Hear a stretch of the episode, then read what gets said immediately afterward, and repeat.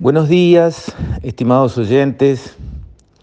Quisiera referirme hoy a, los costos del delito y hago estribo en el infortunado incidente que pasó recientemente, en el cual de noche dos muchachones en una moto que llevaban robadas este, tres ovejas encontraron una patrulla que le dio la voz de alto no respetaron, le echaron la moto encima al policía que los estaba deteniendo en el camino, siguieron a toda velocidad y el policía disparó y uno de ellos eh, recibió una herida muy grave. El otro muchacho declaró, eh, una vida no vale tres ovejas. Lo que me entristeció mucho, por supuesto que una vida no vale tres ovejas. La vida es sagrada, lo he dicho un millón de veces, y no hay nada que ponerle enfrente. Ni tres ovejas, ni una tropa en un camión de 50 mil dólares, ni un auto de alta gama de 100 mil dólares. No hay nada que se le pueda poner enfrente a una vida que la valga. Pero el análisis de ese muchacho está totalmente desenfocado, porque en vez de arrepentirse de sus hechos y usar en el buen sentido, ese infortunado incidente para recapacitar y cambiar el rumbo, se pone en la actitud de reivindicar prácticamente lo hecho. Y conste que no estamos frente a un caso como el de Jean Valjean, el famoso trabajador forzudo y bueno de la novela de Victor Hugo Le Miserable, que como su familia se moría de hambre, robó un pan, un pan pero entonces un comisario de policía malvado lo persigue eh, la vida entera y, arruina su existencia hasta el final. No, tres ovejas no es para que nadie coma, esto es un robo con todas las letras para ganar plata, para dedicar esas horas, en vez de a trabajar y a ganar decentemente un jornal, para robar. Entonces, en realidad hay que poner el enfoque en el plano correcto. Tres ovejas no valen una vida y nada vale una vida, pero hay algo que puede costar una vida, no valerla, puede costar una vida, que no es lo mismo. El camino del delito puede costar una vida. Sí, puede. ¿Y por qué? Porque pueden suceder estas cosas. ¿Y por qué suceden estas cosas? Porque alguien había robado tres ovejas y porque alguien no se detuvo como corresponde a todas las personas del Uruguay frente a una voz de alto de la policía. Si no hubiesen robado las ovejas y si se hubiesen detenido frente a la voz de alto de la policía, hubiesen terminado presos como corresponde, pero no muertos. ¿Por qué?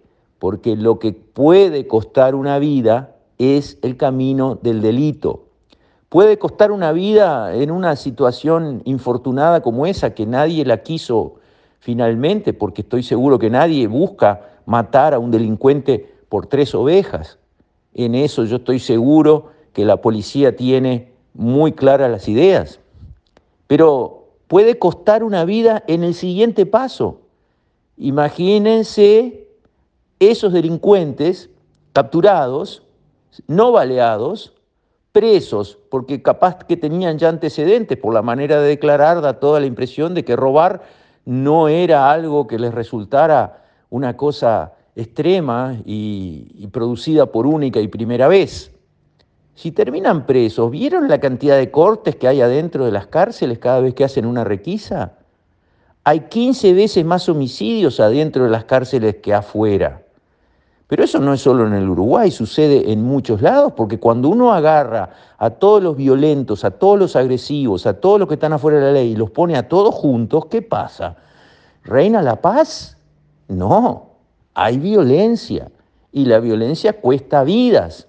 Ahora, si ese muchacho que robó las ovejas, en vez de ser baleado, era capturado y terminaba en la cárcel y de un puntazo lo mataban, ¿qué había costado esa vida? ¿Las tres ovejas? No. Lo que puede costar una vida en forma infame es el camino del delito.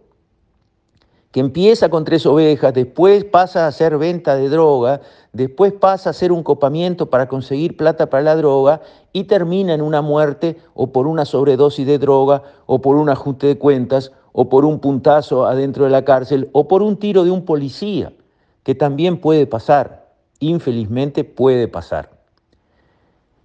Creo que nuestra sociedad está necesitando desesperadamente que se digan estas cosas el camino del delito tiene costos altísimos. Es una pésima decisión para los jóvenes. Los va a arruinar. Más adelante o más atrás lo va a arruinar. En el plano que quieran. En el plano moral ni que hablar. En el plano económico también. En el plano físico también. Es un pésimo camino a tomar. No se debe ir por el camino del delito para buscar atajos y conseguir plata rapidita y facilita. No está bien eso, no termina bien, termina mal siempre, termina mal siempre.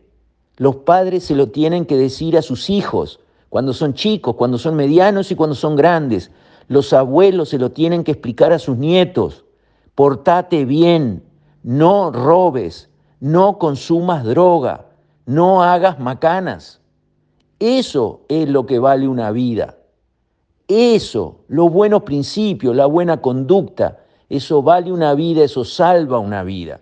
Meterse a robar tres ovejas o 200 vacunos, eso puede costar una vida, en la primera movida o en la segunda o en la tercera, pero eso es lo que genera el daño no la oveja, no la tropa de vacunos, no el auto de alta gama, no el policía.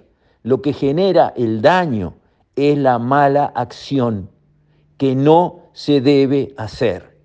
Hay que decir fuerte y claro estas cosas. Si no se dicen, si parece que robar fuera un trabajo como cualquier otro, como algunos ya están empezando casi que a entenderlo así, pero obvio que muchas vidas se van a perder se van a perder totalmente por muertes o se van a dilapidar en un camino oscuro que no le sirve a la persona y tampoco le sirve a su familia y menos le sirve a la sociedad. Con esto, estimados oyentes, me despido. Hasta mañana, si Dios quiere.